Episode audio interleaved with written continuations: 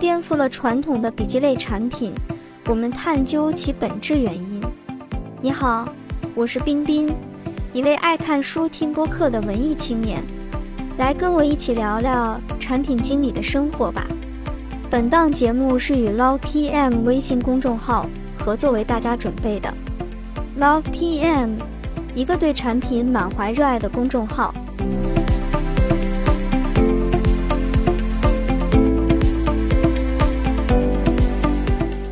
最近，个人笔记管理领域横空出世一款创新、颠覆型的产品 r o m Research。最初，由一个油管大 V 做了一个宣传视频，迅速让这款产品火了起来。其的产品特色总结为：文档可以双向关联，形成知识图谱，构建用户的知识框架。紧接着，国内一波先锋用户开始介绍这款产品。引发了一群知识管理爱好者的追捧，包括知乎和少数派都发了相应文章。有了一波狂热粉丝后，Room 创始人 Connor 开始在推特说明未来的收费问题。r o m 的用户将支付每月十五刀的产品使用费，折算人民币一年要一千四百四十左右。Connor 说付不起可以提供贫困证明，不然就滚蛋。Connor 在推特上这一顿操作后，粉丝们开始转向另外一款笔记类管理产品 Obsidian。这款产品由两位华人创始人开发，男生是一个后端，姑娘是一个前端加设计师，据说是夫妻档。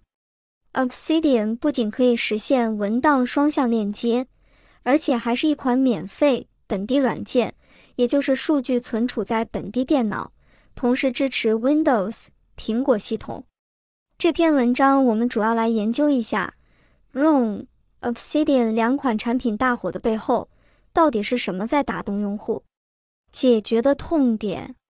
一，你还记得几年前看的某一本书吗？还记得整理的笔记里写了些什么吗？二，你做的成千上万篇读书笔记，有多少被你真正使用过？三。你是不是重复在记录一些信息，而这些信息可能几年前你就整理过？四，我们忙忙碌碌为了十句的学习资料去转发海报、下载收藏后，还记得资料里面的知识点吗？为什么会这样？因为我们的大脑记忆是非常容易遗忘的。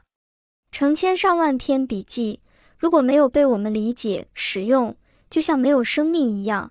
永远的躺在笔记本中，而有些知识即使被我们理解，也容易被遗忘，无法很好的支撑我们手头的工作生活。这个事实是非常残酷的。我们只是看起来勤勤恳恳，所以当有一款产品出现在你面前，能够时不时的激活你沉睡的知识，你感不感兴趣？当你如在写某个主题研究、某个专题汇报时，知识点能够出现在你面前，帮你拓展思路，提供素材，你爱不爱？当你在生活、工作中不断旁征博引、引经据典，知识和案例点就像铆钉一样，牢牢地根植在你的大脑里，你激不激动？传统知识管理方法的局限性，为什么诸如印象笔记、拜尔这些产品做不到激活知识、笔记、发散思维的作用呢？因为一般的笔记类管理工具都采用文件夹、子文件、标签系统进行笔记的管理、分类，再通过搜索在海量知识里面捞取信息。文件夹是好的，可以让你的文档看起来规范整齐。文件夹又是坏的，因为它阻碍了一些笔记和其他笔记发生连接的可能性。此外，搜索也是有局限性的。蒋方舟说过，搜索永远做不到像人类的大脑一样，通过一个具体的场景联想出无限相关、有趣的场景故事。例如，在古典音乐节目的广播里听到了菲利克斯·门德尔松的音乐，音乐一结束就听到广播员的解说：菲利克斯·门德尔松的家族是全欧洲最上层的银行家家族。这时候，你可以想象，在莱比锡一家豪华的办公室里，穿着19世纪德国的礼服，弹着钢琴作曲的形象。如果这个学生对19世纪德国服装有一点常识，那就会联想到菲利克斯·门德尔松的服装。如果这个学生对19世纪德国的建筑有一点常识，那就会联想到那个银行建筑。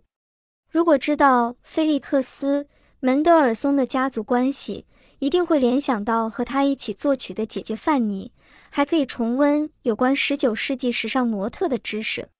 如果你具有钢琴常识，那就会记得才华横溢的菲利克斯·门德尔松和他弹过的英国伦敦约翰。布罗德伍德父子公司制造的钢琴。如果谈起钢琴制造商，那就会想起法国的普莱耶尔、美国的斯坦威。如果知道键盘乐器的历史，就很容易想起巴赫。想起巴赫，就会想起海顿以及他的老师波尔波拉。巴赫喜欢用羽管键琴，而海顿不是一位键盘音乐家。即便如此，在晚期创作中，他还是注意到了钢琴的广泛应用。如果知道巴赫和海顿通过数学和音乐来体现了神的意志，那就很容易联想到18世纪学问与神学的关系。如此下去，举一反三，浮想联翩。海顿一生洁身自好，一次都不曾与异性发生性关系，并以此为荣。如果知道这一点，就可以知道。当时人们对性生活的哲学观点，所以 Room 和 Obsidian 横空出世，用图谱的形式来帮助观点和观点进行连接，辅助人类记忆、发散观点，受到了广大知识笔记类爱好者的追捧。而 Room 和 Obsidian 的产品背后，是有一套理论在支持产品的数字化表现形态，它就是 Slipbox 写作法背后的理论支撑。Slipbox 写作法，Slipbox 起源于西德的六十年代。要从一位社会学家说起，在上个世纪六十年代的德国，有一个人名叫尼克拉斯·卢曼。他读了法学院，但是毕业后决定做一个公务员，只因为他不喜欢跟客户打交道。公务员的工作虽然单调繁琐，但只要面对政府一个客户就够了，足够单纯。在朝九晚五工作之余，他开始研究哲学、组织管理学，还有社会学。读到任何有用的内容，他都记下来。一开始，他的笔记方法跟大家差不多，用各种笔记本把内容分门别类的记录。后来，他意识到这种方法不对劲，他重新发明了一套笔记方法，他称为 Settle Casten。名字的拆解很直观，Settle 为 Note 之意。Kasten 为 box，英文被叫做 Slipbox。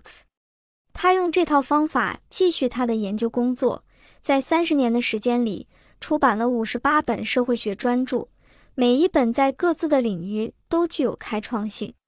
这还不包括他写的论文、发表的文章，还有译著。有朝一日，大学请他去做教授，让他叙述自己的履历。他做了世界上最简洁的简历。我的项目：社会理论，研究时间三十年，成本零。这套零成本的笔记方法，在他死后引起了人们的注意。在德国有一个专门的小组在研究他的笔记系统。德国杜伊斯堡艾森大学的教育哲学讲师申克·阿伦斯，把对这套卡片盒子的笔记系统的研究成果写成了一本书。书名叫《How to Take Smart Notes》。Slipbox 的核心理念：写作不是输出，写作是思考发生的媒介。关于创造力最坑爹神话之一，就是它从无到有发生的。经常面对白纸一张开始创作，却忽略了没有人能从零开始创造。遇到困难总是死磕，但其实沿着最有趣的道路前进。同时进行多个项目也没什么不好。喜欢全文收藏，但其实收藏更像是把信息搬运，而非加工。途中没有增加任何知识。总想建立一套完美的分类，但其实分类像建筑物，已经设计好再改进，就面临彻底重构的问题。而我们吸收知识更像是神经回路不断被加强或减弱的过程，收集之后会慢慢的生长出来结构。只有被分享使用的知识才有价值。Slipbox 方法概览：Slipbox 方法是将每个卡片记录一个想法或观点，同时用自己的语言进行精简提炼，加上必要的参考信息。使得这些笔记离开原始文献也能被理解使用。这套方法的精彩之处在于，Slipbox Notes 利用个人的理解对知识进行排列。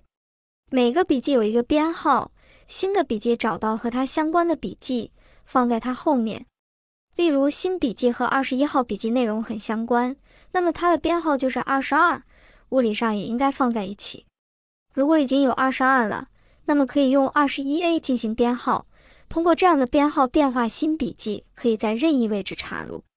笔记中的内容也可以根据编号互相引用，所以对于一个知识点来说，它可以被无限延伸、横向扩展，也可以被不断深入、纵向挖掘。当尼克拉斯·卢曼需要对某个主题写作的时候，只要抽出一个盒子或者部分卡片，就有深入的观点。丰富的素材来支撑他写作，而当你定期回顾这些卡片的时候，经过大脑的思考和转化，卡片和卡片之间又会产生新的连接，新的观点也会在你的脑中碰撞产生。这是多么美妙的一件事情！这个时候，你只需要在已有的卡片上再增加新的关联关系，就可以让你的大脑不断的强化这些知识体系。Room 和 Obsidian 这两款产品就是基于 Slipbox 这套理论进行了产品化。它能够让文档或文档段落为中心进行链接，越小的连接单元代表越高的连接效率。本来需要人定期去查看卡片盒，然后将盒子里面的观点手工连接的方法，变成了计算机帮你连接，直接以视觉化的方式展示出来的网状关系。总结，这两款创新型笔记产品火爆的背后，是笔记管理思想的革新。看完解读，你对这两款产品产生兴趣了吗？也许在未来的某天，这句话会成为经典：“Talk is cheap, show me your brain。”这是一期关于产品经理的节目，小伙伴们感觉如何？如果你对 Log PM 的内容感兴趣，可以直接搜他的微信公众号 “logpm”，从而获取到更多关于产品经理的精致内容。